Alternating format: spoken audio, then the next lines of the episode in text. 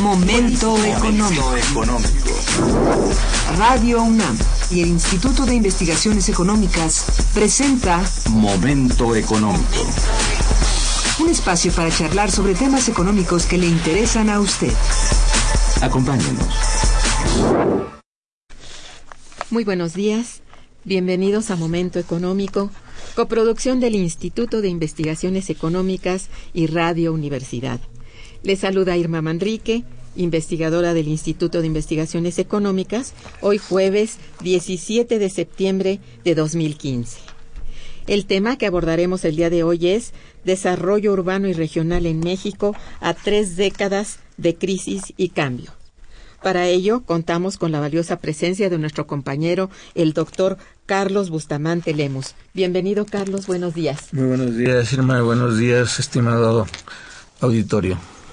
Eh, nuestros teléfonos en el estudio 55 36 89 89 cuenta con dos líneas para que nos escuchen, nos manden sus mensajes también y para comunicarse desde el interior de la República el teléfono LADA sin costo 01800 505 2688.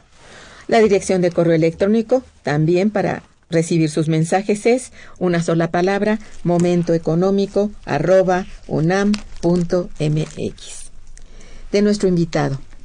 Carlos Bustamante Lemus es doctor en Filosofía en Planeación de Estudios Urbanos y maestro en Planeación Económica del Desarrollo Urbano por la Universidad de Londres.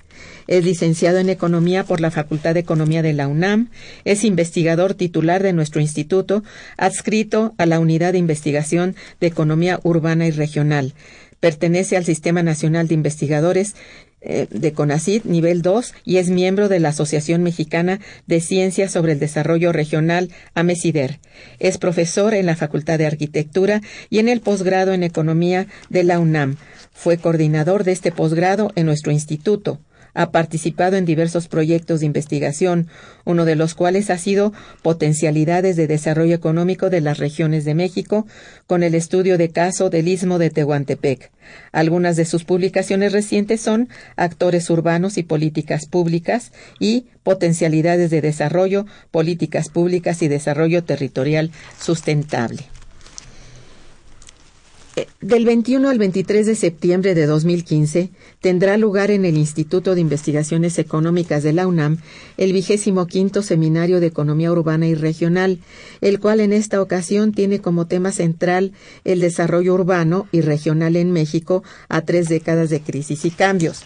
Para hablarnos de este evento académico y de los diversos temas que se abordarán, nos acompaña el día de hoy su coordinador, a quien ya he dado la bienvenida y a quien en este momento le pido que nos hable de los objetivos de este vigésimo quinto seminario urbano y regional, que ya es una tradición en nuestro instituto cómo está estructurado, quiénes participan eh, de manera destacada, Carlos. Sí, buenos días, Irma. En primer lugar, agradezco eh, su atenta invitación porque esto nos da oportunidad de difundir entre el auditorio de Radio UNAM y entre todo el, el ámbito académico y profesional nuestro seminario de economía urbana y regional. Este seminario surgió en el año de 1986 precisamente a raíz de un tema que nos interesaba enormemente en ese tiempo y que era los efectos de los grandes terremotos de que sufrió México en el año 85. Sí. Entonces, eh, a, a raíz de esta de este fenómeno que trajo unas consecuencias demasiado graves para nuestro país y para nuestra gran ciudad de México y algunas otras ciudades eh, aledañas fue que nosotros nos abocamos en el Instituto de Investigaciones Económicas a eh, tratar de organizar a una serie de especialistas, tanto del propio instituto como del ámbito universitario, para analizar cuáles eran aquellos efectos que había tenido en la vida económica, la vida social y política estos fenómenos naturales que provocaron grandes desastres. Entonces de ahí fue que surgió primero una un número especial de la, nuestra revista Problemas del Desarrollo, en donde se hablaba de los sismos del 86 y sus efectos. Entonces, a partir de esto fue que surgió todavía de manera digamos, expansiva la preocupación por eh, varios académicos especialistas, ya no solamente en el ámbito de la economía, que éramos nosotros en el instituto, sino de algunos otros colegas de otras disciplinas que también les interesaba, pues, eh, tratar y abordar este fenómeno. De ahí que nosotros en el año de 86 eh, junto con otros dos compañeros que son Bernardo Navarro Benítez, que ahora ya no está en el instituto, sino en la UAM de Xochimilco, y Alejandro Méndez y este servidor, para eh, organizar el primer seminario de economía urbana en el Instituto de Investigaciones Económicas. Entonces, de ahí ha ido expandiéndose, digamos, la, el prestigio de nuestro instituto, valga así decirlo, porque eh, dadas las características del seminario que tratan de incorporar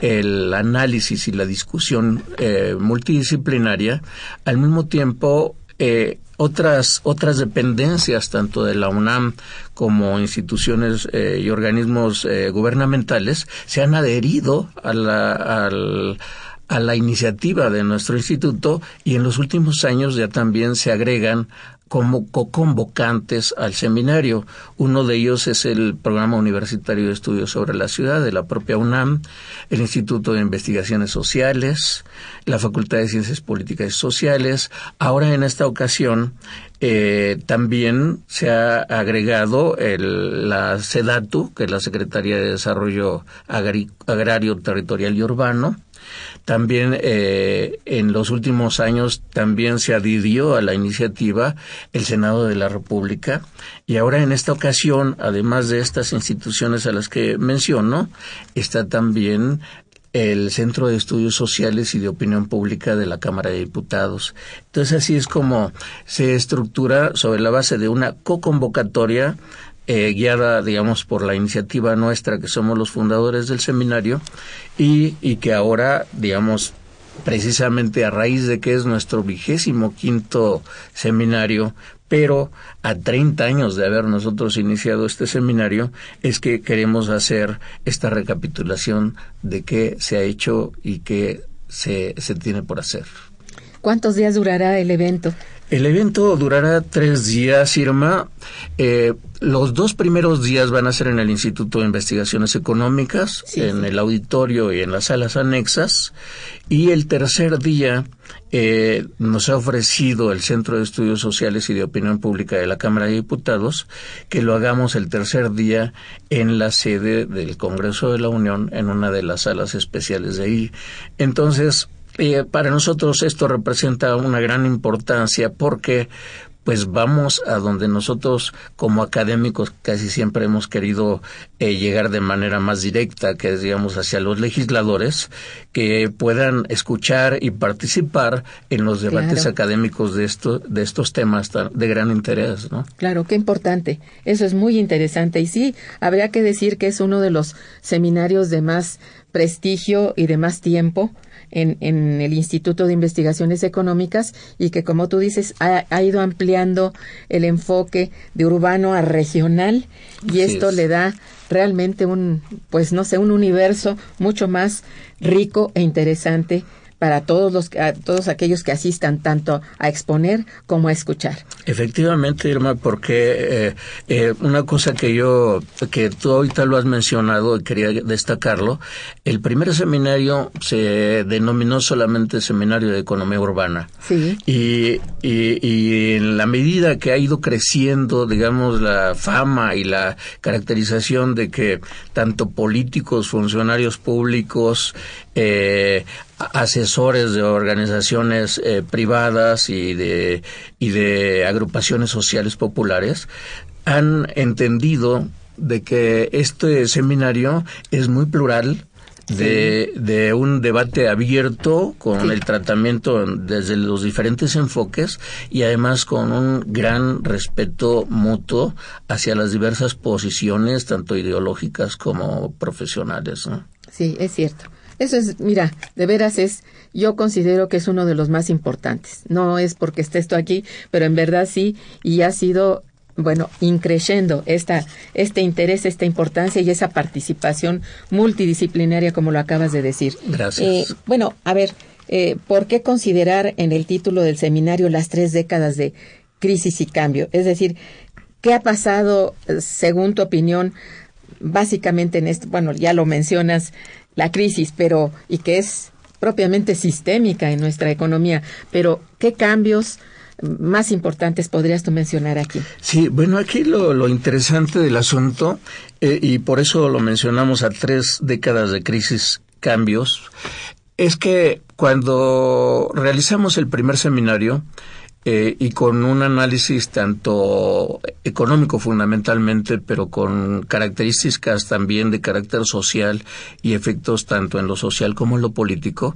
Cuando se dieron los sismos de 1985, estábamos en un periodo de crisis económica, financiera y que repercutía obviamente en la vida social y económica de todas las familias del pueblo de México. Ciertamente. Entonces, eh, después de haber, digamos, beneficiadose el país con los ingresos eh, altos que se tuvieron a finales de los años 70 y principios de los 80 hasta que se vino la crisis del petróleo en 1982, fue que eh, se, digamos, se percató el país, digamos, el país en conjunto, de que muchos de los beneficios que se habían tenido en esos años de grandes ingresos eh, de carácter eh, fiscal, ¿no? por los altos precios del petróleo, por los nuevos, por la aparición de yacimientos petroleros bastante ricos y demás. Sin embargo, digamos, fue un dispendio que se dio a finales de los 70 que obligó al gobierno mexicano a aplicar estas políticas de ajuste estructural que eh, prácticamente toda América Latina y otros países en desarrollo se dio. Entonces, en todo este ambiente de ajuste estructural que nos condujo a un empobrecimiento en general para la población de México y de, en sus diversas regiones y ciudades, por contracciones del gasto obligado, gasto público y gasto privado, entonces esto todavía se viene a agudizar con los grandes terremotos, ¿no? Entonces los efectos que tiene todo esto en la vida social del país se hacían presentes. Entonces, a lo largo, digamos, de lo que ha, eh, digamos, padecido México en 30 años, en donde hemos tenido prácticamente una crisis estructural de un modelo eh, neoliberal que no ha conducido claramente digamos, a un desarrollo económico. Ha habido un cierto crecimiento que podemos después detallarlo, pero desarrollo económico con bienestar prácticamente no se ha visto. Entonces, digamos, la, el análisis que se pretende hacer en este seminario es los cambios eh, que ha sufrido el país a lo largo de 30 años, ¿qué ha sido? O sea, tanto seguimos con una crisis ¿no? estructural, ha habido cambios institucionales, cambios de políticas que tenemos que estar analizando y que son actualmente, ¿no? Entonces de ahí que por eso le llamamos tres décadas de crisis y de cambios. ¿Cuáles han sido esos cambios? ¿Hacia dónde nos están llevando? Cómo, eh, eh, digamos, cómo se percibe la situación del país en sus regiones y ciudades. Va a ser un muy buen análisis de 30 años cruentos para este país. Esa es la verdad. Así bueno, esto es excelente. Eh, y vamos a, pues yo creo que en, en, estos momentos no esperamos para nada que pueda haber un cambio y eso es lo terrible para nosotros, ¿no? Son 30 años, pero ¿cuántos más? Eh, esperamos que no tanto, saber si aguanta el cuerpo, ¿no? Eh, según tu opinión, Carlos, ¿cuál es el tratamiento que, le ha dado por lo pronto el gobierno en turno al desarrollo urbano y regional, cuando han transcurrido, pues, tres años de administración? Vamos a, lo, a, lo más de corto plazo. Claro. Bueno, eh, respecto a los cambios institucionales, pues siempre ya casi tenemos como acostumbrado en que cada sexenio presidencial hay cambios institucionales. Sí. Entonces, de ahí que a veces una secretaría, como por ejemplo cuando en los años 70 era la eran dos secretarías, la Secretaría de, de, Obras Públicas y la Secretaría de Comunicaciones y Transportes, que eran las que incidían de manera directa en el territorio nacional. Así es. Con, con, con las primeras crisis del, del, de los años 70 y después con el ajuste estructural, vienen también cambios institucionales.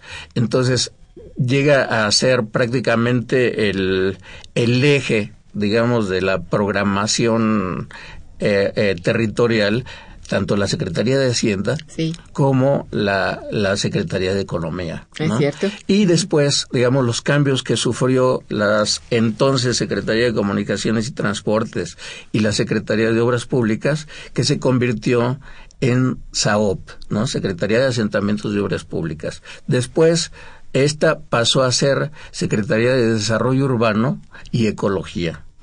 Después Secretaría de Desarrollo Urbano y Vivienda ha tenido todos esos cambios una secretaría que supuestamente debería de incidir directamente en el territorio nacional en las condiciones sociales y económicas. Entonces, ahí, digamos, también, por otra parte, la Secretaría de Agricultura ha tenido sus cambios, después apareció la Secretaría de, de Recursos Naturales y y que, que, atendía las cuestiones de carácter ambiental, ¿no? Entonces, diversas secretarías han tenido cambios y su incidencia en el territorio mexicano, tanto en, en el ámbito eh, rural como en el ámbito urbano. Sin embargo, digamos, lo que prevalece, digamos, son cambios que se dan de sexenio a sexenio, pero eh, lo que antes fue una secretaría que atendía tanto cuestiones de carácter territorial, pero cuestiones de carácter económico y social, pasó a ser una dependencia que atendía solamente las cuestiones de carácter social. Me refiero a la sede Sol. Esta misma sede Sol, que tenía sus direcciones de desarrollo territorial, de desarrollo regional, etcétera, a su vez ha disminuido o fue disminuyendo gradualmente su atención a las cuestiones de desarrollo regional. Y entonces se enfocó fundamentalmente a cuestiones de desarrollo social y a la, a la atención a los programas de vivienda a nivel nacional.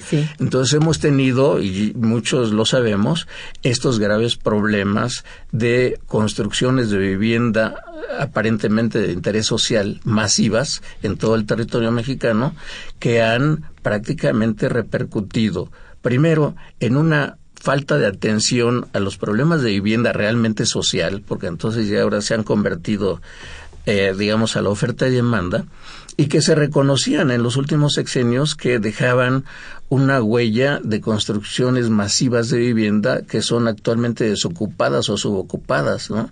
Y que no, no solamente no resuelven el problema de, de déficit de vivienda, sino que han agudizado el problema de la estructura territorial, porque entonces ya el ordenamiento territorial en ciudades se ha expandido sin control hacia áreas que no son precisamente aptas para la urbanización, ¿no? Claro. Eso por un lado en ese tipo de cuestiones.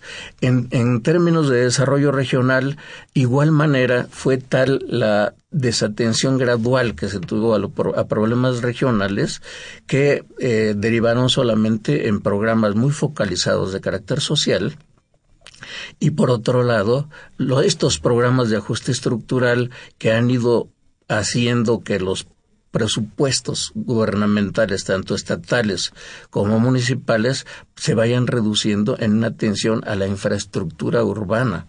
A los, a los programas de urbanización. Entonces, esto, todo esto se va entretejiendo con una atención muy sectorizada, por un lado, pero por otro lado, de programas y proyectos que no son eh, multisectoriales, sino que son totalmente segmentados y que no tienen una atención integral como lo requieren los problemas del campo y de las ciudades del país. Eso es muy cierto. Qué, bien, digo, efectivamente todo esto que has eh, descrito es en mucho la realidad y cómo la institucionalidad se ha visto seriamente eh, modificada y esos cambios institucionales son algunas veces, bueno, yo creo que debido a la circunstancia inmediata, pero en mucho desconociendo la falta de planeación, la falta de integralidad que esto debe guardar, como decías al inicio. Bien, estamos aquí con el doctor Carlos Bustamante Lemus hablando del tema desarrollo urbano y regional en México a tres décadas de crisis y cambios. Vamos a escuchar una breve pausa musical y regresaremos con ustedes. Quédense. Está escuchando Momento Económico.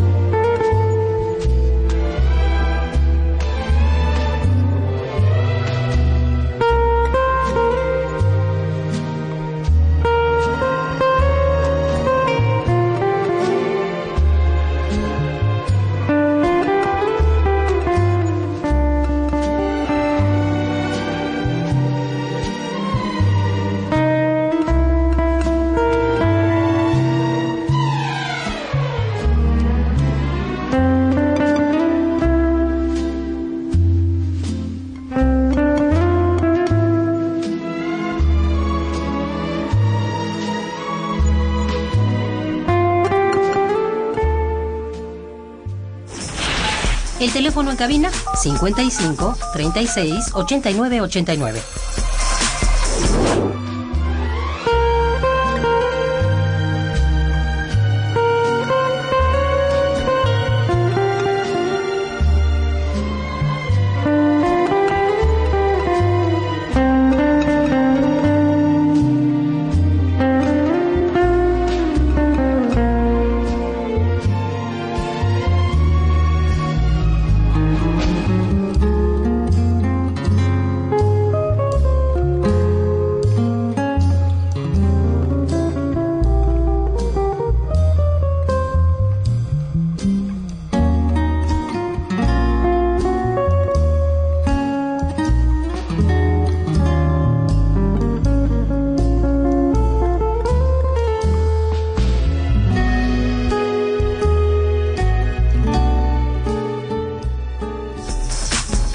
Continuamos en Momento Económico.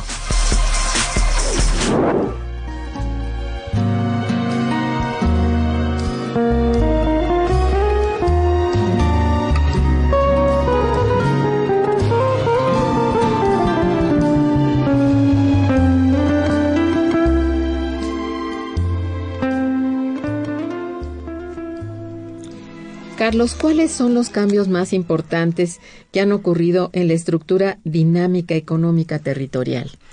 Sí, como no, Irma. Mira, algunos de los que me gustaría destacar son los siguientes. En términos de la, de la dinámica económica territorial, eh, algunos de los programas más importantes eh, prácticamente han sido derivados de las propuestas o consideraciones que reportes de organizaciones internacionales son las que han hecho. Porque, por ejemplo, en los años 80, cuando el Banco Mundial y el Fondo Monetario Internacional hacían esta propuesta del ajuste estructural, entonces esto, digamos, traía como consecuencia un proceso de privatización ¿no? De que en toda América Latina se había tenido realmente una tendencia a la estatización de, de empresas y de actividades económicas fundamentales para sus respectivos países. Esto sucedió también en México. Entonces, estos cambios, digamos, de alguna manera también traían consigo este objetivo de privatización y de y de adelgazamiento del gasto público a que, eh, digamos, se, se, diera apertura al capital extranjero, por una parte, y por otra, a las recomendaciones del Banco Mundial de que los proyectos que se llegaran a realizar tanto en el ámbito rural como en el ámbito urbano fueran proyectos preferentemente que trajeran una redituabilidad, ¿sí? que fueran sobre todo encaminados a fortalecer el aparato productivo y no solamente, digamos, la cuestión de carácter social. Entonces, estas recomendaciones no venían solas, sino que venían de alguna manera condicionadas a que si se favorecían este tipo de propuestas, entonces podrían tener acceso a un X financiamiento, financiamiento o ayuda, ¿no? Entonces, de ahí que el gobierno mexicano inmediatamente al ver, digamos, la señal de pesos, digamos, eh, y, de, y de la necesidad de allegarse recursos, fue que entonces se adecuó a varios de esos eh, programas eh, sugeridos desde afuera. Uno de ellos era el dar paso a una descentralización abierta. Esta descentralización, sin embargo, se consideró solamente de carácter territorial, pero no necesariamente aparejado por una descentralización efectiva que tiene que ver con lo económico y político y administrativo, ¿no? Entonces, digamos, dentro de estos programas, por ejemplo, en, lo, en los años 80 se, se, el gobierno se abocó a una desconcentración territorial de actividades económicas. Esto de alguna manera fue, digamos, incentivado por este fenómeno de los terremotos de 85 y que condujo a que muchas empresas que ya de por sí venían eh, venía aparejado un proyecto de las transnacionales de desconcentración de procesos productivos a eh, desconcentrarse de la Ciudad de México o de la de las zonas metropolitanas de Monterrey y de y de Guadalajara hacia otras ciudades de menor tamaño, ¿no? Entonces, esto, digamos, en el ámbito urbano, digamos, fue muy, estuvo muy presente tanto a finales de los 80, pero sobre todo ya en la década de los 90, cuando se vino el programa de las, de, de las 100 ciudades medias, ¿no? De tamaño medio, en donde, digamos, se le daba preferencia a todas aquellas actividades industriales y de servicios que decidieran instalarse en estas ciudades de, de tamaño medio que fueron determinadas por la secretaria respectiva. Esto en el ámbito, digamos, urbano, ¿no?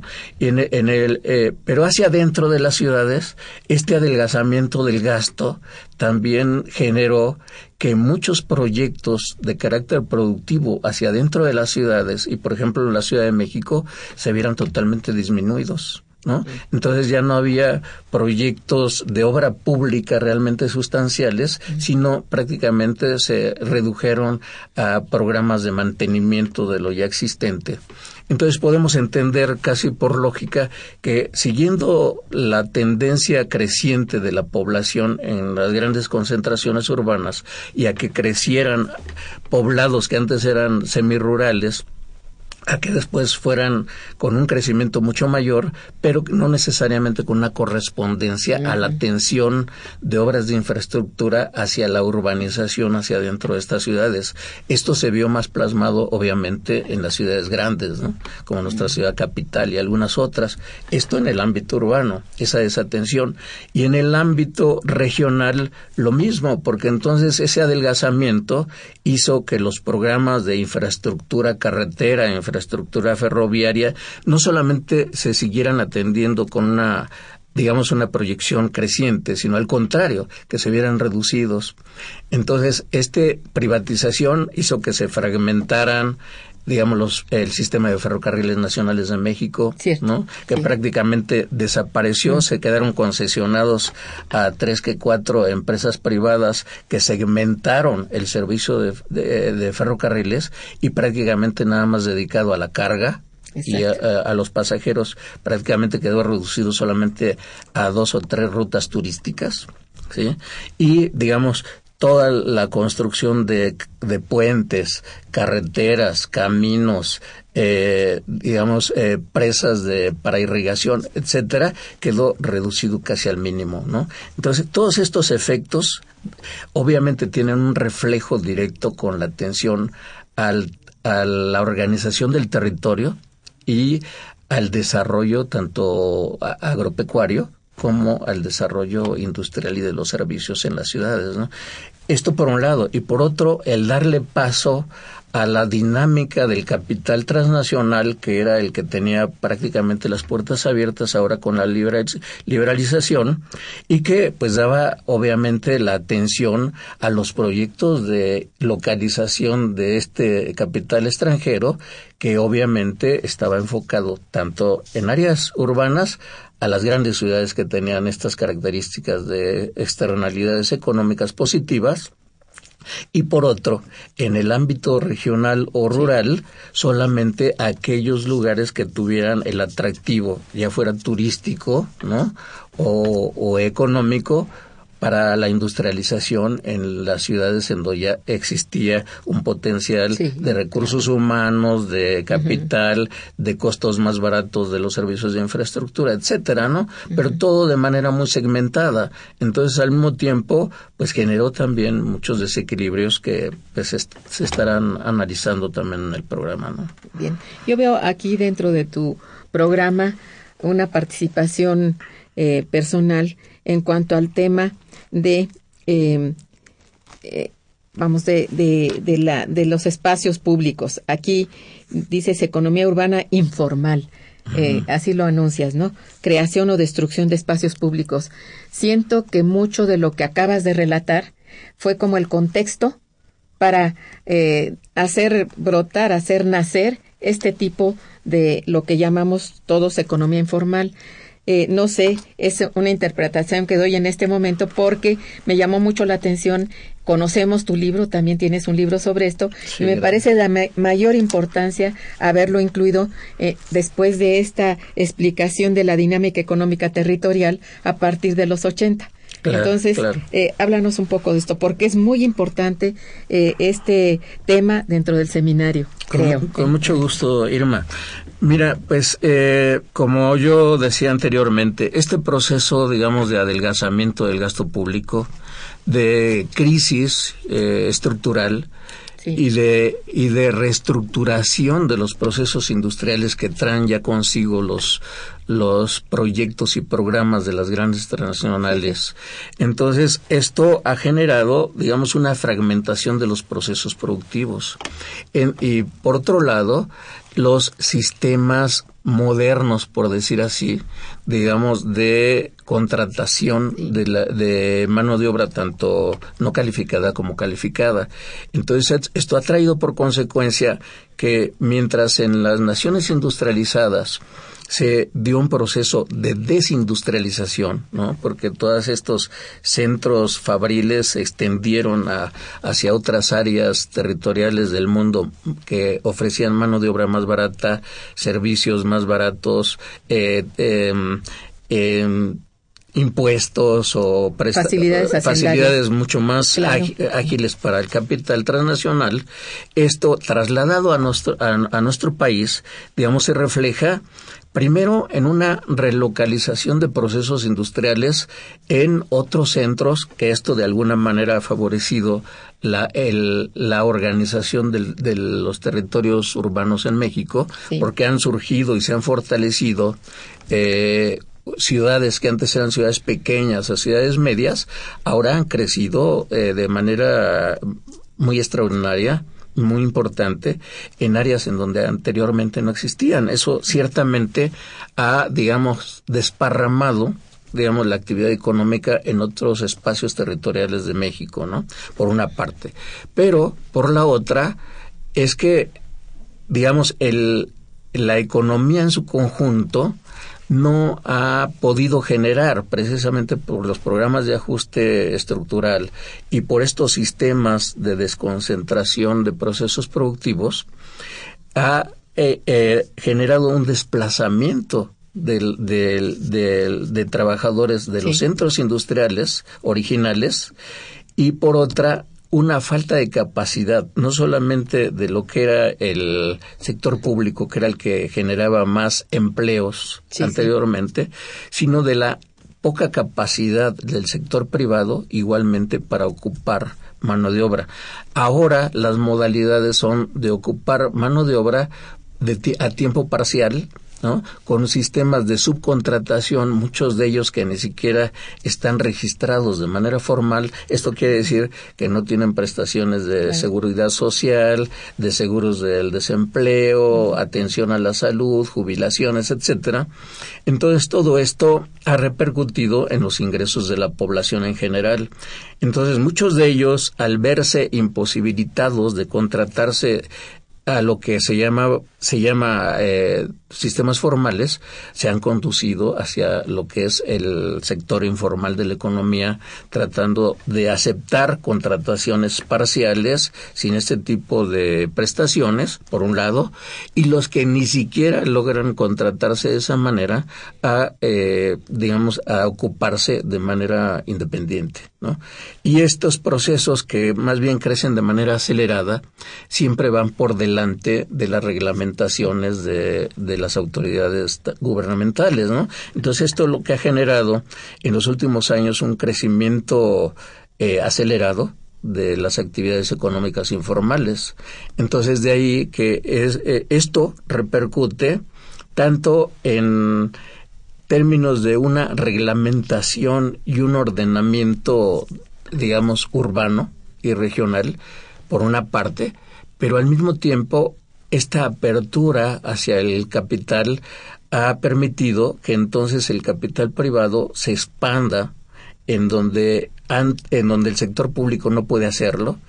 Y entonces esto viene a darse en las áreas urbanas una especie de de por una parte de marginación hacia sectores que no tienen acceso a los sistemas formales de ocupación y de, y de bienes y servicios, pero por otro lado a esta expansión del capital privado en la atención de, de necesidades de la población que no está ella proporcionando el Estado y que ellos tienen posibilidades de ofrecer. ¿no?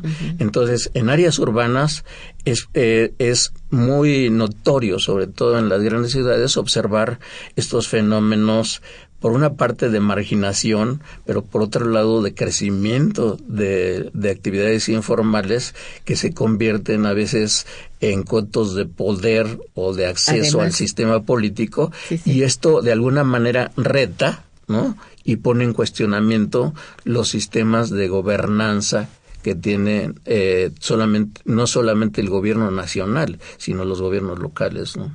Es muy cierto. Sí, Vamos a hacer una breve pausa musical, permíteme, y regresaremos. Quédense con nosotros.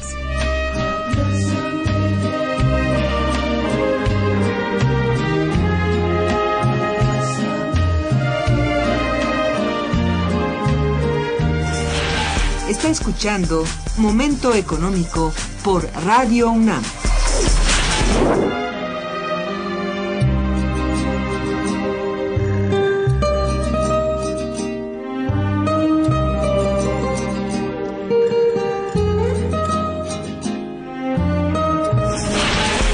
Teléfono en cabina es el 55 36 89 89.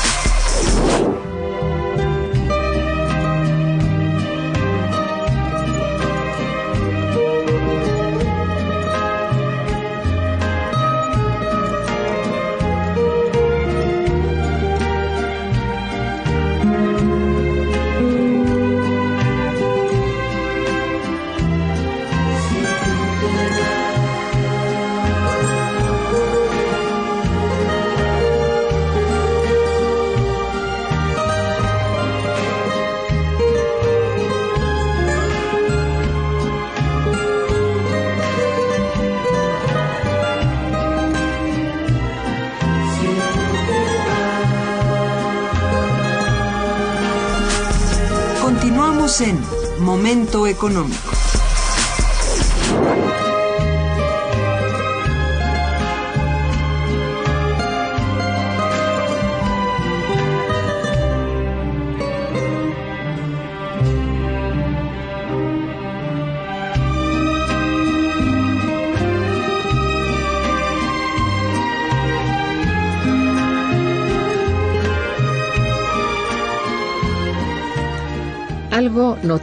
En el programa que yo he notado es esta gran multidisciplina que contiene.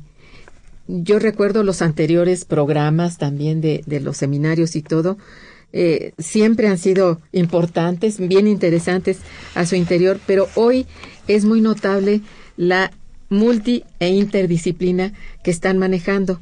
Ahora mucho que ver, digamos, con estas nuevas nuevos tratamientos e incluso nuevas instituciones encargadas del cambio climático, de la ecología, de incluso de asuntos aparentemente más eh, duros y distantes como las cuestiones fiscales y financieras, hoy están incluidas en el programa y me parece realmente un atino verdaderamente brutal, de verdad, ¿eh? Me encanta cómo ha quedado el programa en su distribución. Muchas Eh, gracias. eh, y bueno, desde luego aquí contamos con una serie de personajes, como tú decías al principio, entre em, gente, funcionarios que están en la SEDATU, en la CESOP, etcétera, ¿no? Que le dan eh, mucho de la verdad de lo que está ocurriendo y mucho del pensamiento que comportan los personajes que forman parte de los gabinetes de funcionarios, pues, y que si bien lo están diciendo bien y saben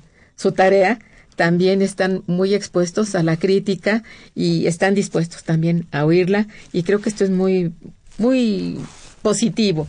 Si van a ir legisladores por ahí en el último día, eso me parece de primer orden, porque si bien son gente que presupone conocimiento del país y de los problemas, a veces, estrictamente hablando de cierto tipo de problemas, están un tanto ayunos, me da la impresión. Entonces, estas cuestiones de desarrollo regional, urbano y sobre todo de falta de planeación, qué triste, ¿no?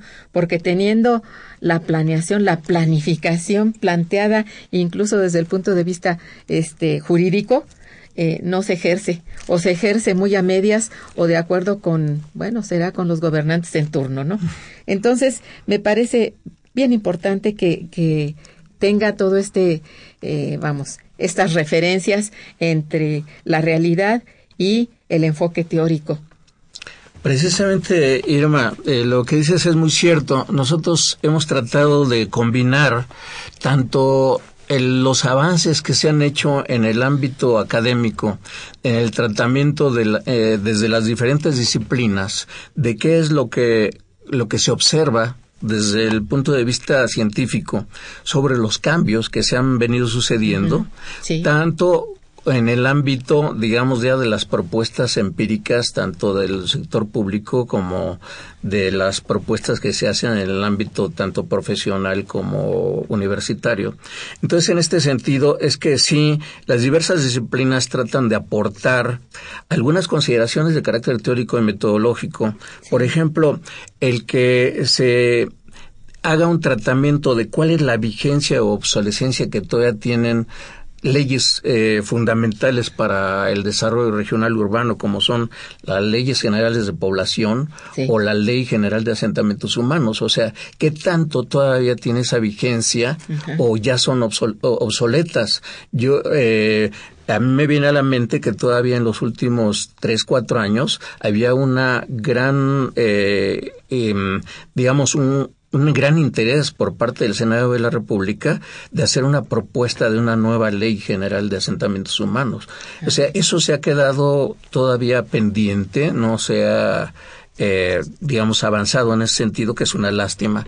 Pero así como este tipo de tratamientos que se hacen desde el enfoque jurídico y, e institucional, ahí vienen también otras, como tú hace rato lo mencionabas, enfoques co- como por ejemplo los eh, los ambientalistas, ¿no? Que eh, hacen un tratamiento y esto igual también confrontados o complementados con las propuestas de los funcionarios de que hay con relación a estos proyectos turísticos que en los últimos eh, lustros han afectado terriblemente la ecología de los litorales de México y al mismo tiempo un desplazamiento de comunidades rurales que no entienden ¿no? Porque además de que sean desplazados, cómo se viene deteriorando su medio del cual ellos todavía pueden vivir, ¿no? Eso por un lado en cuanto a proyectos turísticos. La otra es con las cuestiones de vivienda a las que hacíamos referencia, ¿no? Sí, sí. Pero también en términos de qué es lo que sucede hacia adentro de, de las ciudades o qué sucede también con el campo mexicano. Porque si bien es cierto que se han fortalecido algunos eh, proyectos y programas de carácter focal, ¿no? En los últimos sexenios al campo, pero esto ha sido un tratamiento eminentemente, digamos, eh, social que no tiende a mejorar estructuralmente el desarrollo de la condición del medio agropecuario, excepto el que está muy relacionado con las exportaciones. Pero hemos insistido, por ejemplo, de que debe de cambiar la, la, política macroeconómica del país y de orientarse a una inyección al crecimiento económico desde adentro uh -huh. y no solamente desde, desde lo que viene a, a, eh, del extranjero, ¿no? O sea, adecuado a la capital extranjero, no Exacto. a las necesidades Exacto. propias. Entonces sí. nosotros hemos hecho ese tipo de propuestas sí. y bueno, por eso es que en el programa concurren tanto eh, digamos, eh, funcionarios públicos de alto nivel que vienen a hacer sus propuestas y a fundamentar lo que han hecho o están haciendo uh -huh. y a confrontarlo con el tratamiento científico que eh, desde la academia se da en diversas disciplinas, ¿no? Entonces, eso, por un lado, y por otra, algunos consultores o representantes de organizaciones sociales también vienen no solamente a escuchar, sino a participar en algunos programas, por ejemplo, aquí tenemos nosotros una mesa especial que es sobre gobierno y gobernanza, que es la que impacta fundamentalmente tanto el medio rural como las ciudades en, en lo interno, porque se da una serie de presiones eh, hace rato hablábamos de la economía informal, en sí. donde agrupaciones eh, populares son las que ejercen más presión para ocupar espacios públicos y estos son los que están recibiendo mayor atención con una atención meramente focalizada respondiendo a esas demandas inmediatistas, pero perdiendo de vista lo que es el tratamiento a la justicia social, que quiere decir una equidad para todos los pobladores y no nada más para segmentos que son los que hacen presión. Entonces, esto nos conduce a una pérdida de gobernabilidad. Por eso es que nos interesa mucho esa sesión sobre gobernanza, porque se convierte lo que en países industrializados se considera, por ejemplo, una gobernanza social, ¿sí? aquí más bien se convierte en una gobernanza corporativa que atiende, por un lado, el capital privado, eh, hacia determinados proyectos y por otro lado el, eh, a las organizaciones sociales que presionan pero que son solamente para una actividad totalmente sectorizada y grupal, ¿no? Así Entonces es. esto conduce a mucha inconformidad por parte de la población en general que, eh, digamos, nos conduce a un riesgo de ingobernabilidad Uh -huh. y este y cuáles son las consecuencias para ello no precisamente por eso temas como estos ahora ahora sin tocar la cuestión del financiamiento que ahorita lo podemos ver también son totalmente problemas eh, urgentes súper urgentes. Es decir sin recursos no hay vuelta de hoja no totalmente, no, no puedes hacer nada. totalmente. Bien vamos a una breve pausa y regresamos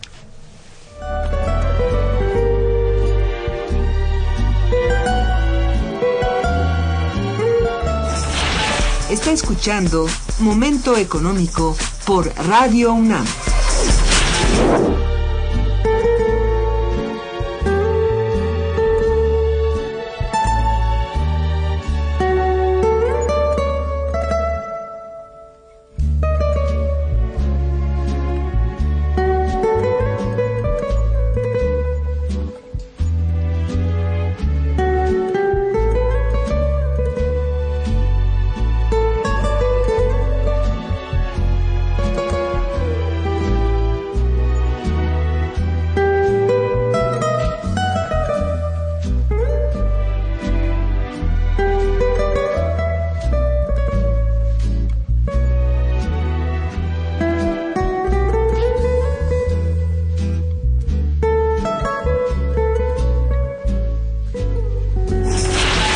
Teléfono en cabina es el 55 36 89 89.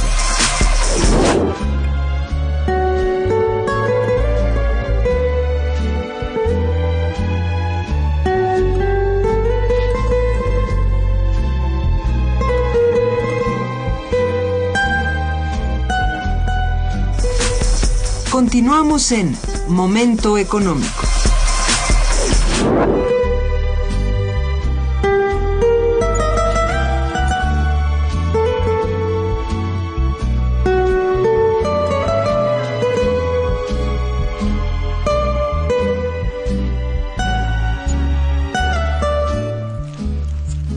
Bueno, este, eh, ya que has tocado de nuevo eh, la cuestión de la economía informal, que me parece de la mayor importancia, eh, generalmente el tema es tratado, hasta oficialmente, como un mal, como algo a combatir.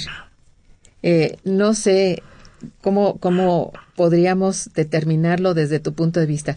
¿Es un daño para la economía o un mal necesario? O las dos cosas. Mira, eh, Irama, yo creo que el tratamiento de la economía informal tiene dos eh, principales vertientes, ¿no?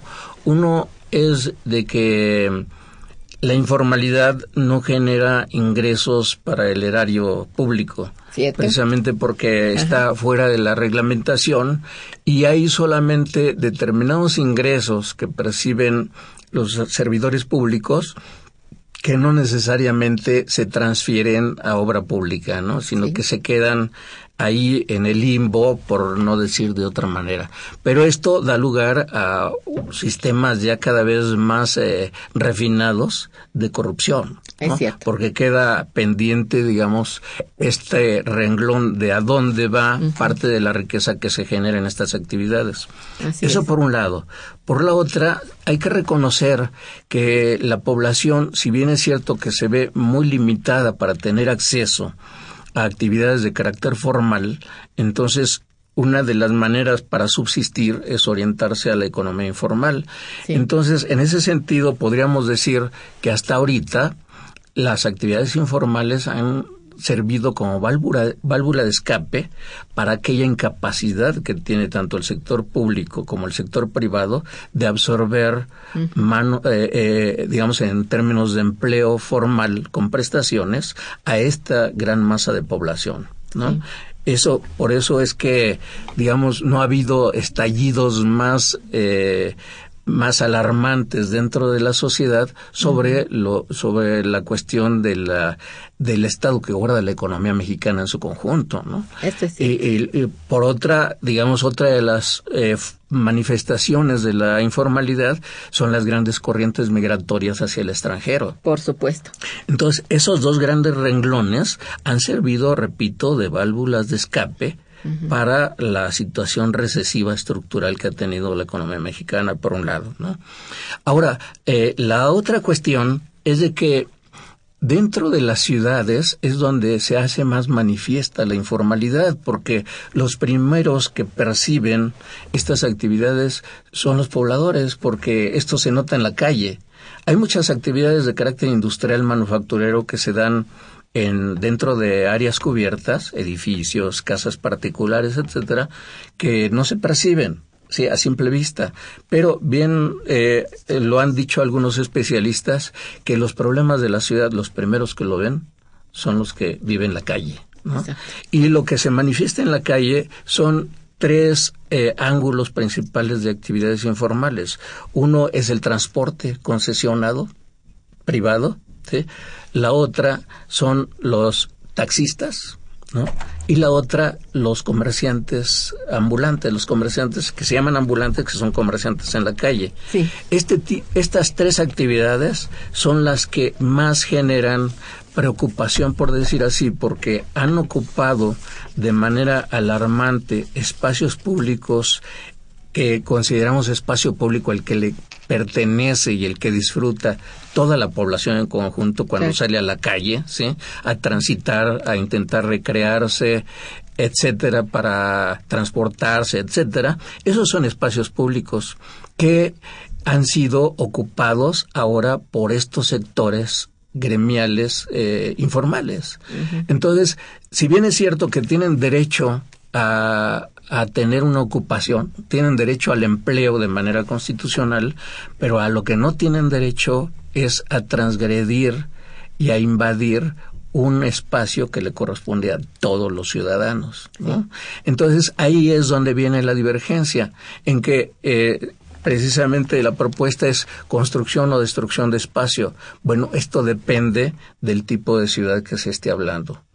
En el caso de la Ciudad de México se había eh, se había venido eh, digamos pasando por un periodo desde lo que era comercio en la calle, digamos, regulado, regulado, pero al fin comercio en la calle, que esto se, se vivió tanto en la época prehispánica, en la vida colonial, etcétera, pero que a partir de las primeras crisis que sufre la economía mexicana empiezan a eh, a crecer enormemente la actividad informal, por un lado, y por otra, la falta de atención de los gobiernos locales para enriquecer a las ciudades con equipamiento y obras de infraestructura. Entonces, esto ha generado esta, eh, digamos, eh, ¿cómo podríamos llamar?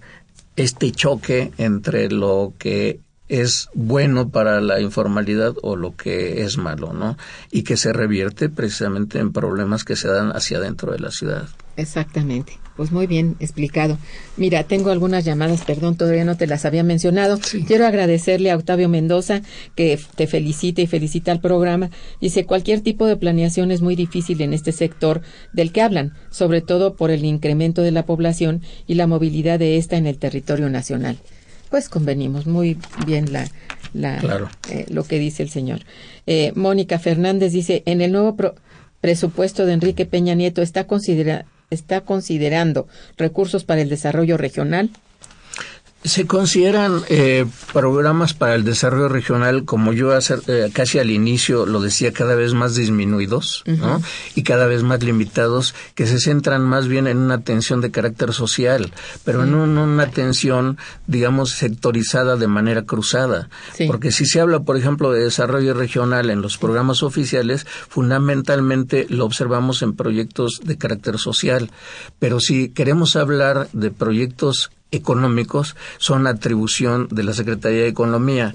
Entonces, cada, cada, cada Secretaría de Estado tiene sus atenciones muy segmentadas y que no hay prácticamente estudios cruzados que, integren, que, integren, el desarrollo económico para generar un bienestar social para todos. Ciertamente.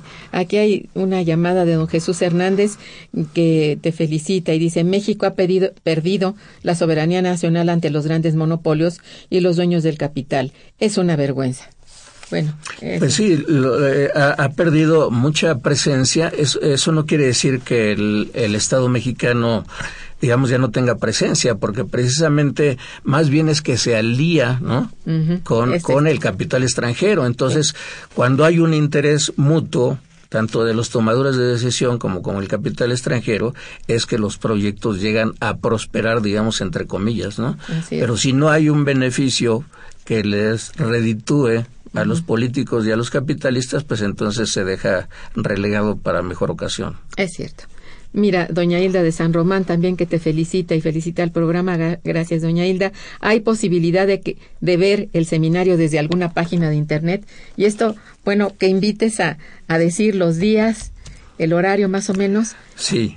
eh, bueno, el, el horario del seminario va a ser de 10 de la mañana a 3 de la tarde los tres días que dura el seminario. Ahora, hay una página dentro de la página del propio instituto, que aquí Irma a lo mejor la conoce o la, o la tiene a la mano, en donde se puede ver el programa en el programa del seminario en vivo como se está dando. Esto va a ser por lo menos lo aseguramos dentro de los dos primeros días que es en el instituto, que se tiene esa práctica de que accediendo a la página del instituto, a la página web, es que se puede dar seguimiento al seminario. Eh, la otra es que los invitamos porque además la entrada es gratuita a todos los interesados, no hay ningún costo por el registro, ni mucho menos, pero sí se va a otorgar una constancia por una asistencia mínima a los tres días de 80%. ¿no? Muy bien. No sabes cuánto te agradezco tu presencia para hablarnos de este importante seminario que se ha vuelto cada vez más yo diría más y más importante por su cobertura, por su interdisciplina y etcétera. Y bueno, a nuestros radioescuchas también muchas gracias por su atención y participación. Estuvo en los controles técnicos Socorro Montes, gracias. En la producción y realización Santiago Hernández y Araceli Martínez. En la coordinación y conducción Irma Manrique, quien les desea muy buen día, pero mucho mejor fin de semana. Gracias. Momento económico. Radio UNAM y el Instituto de Investigaciones Económicas presentó Momento económico.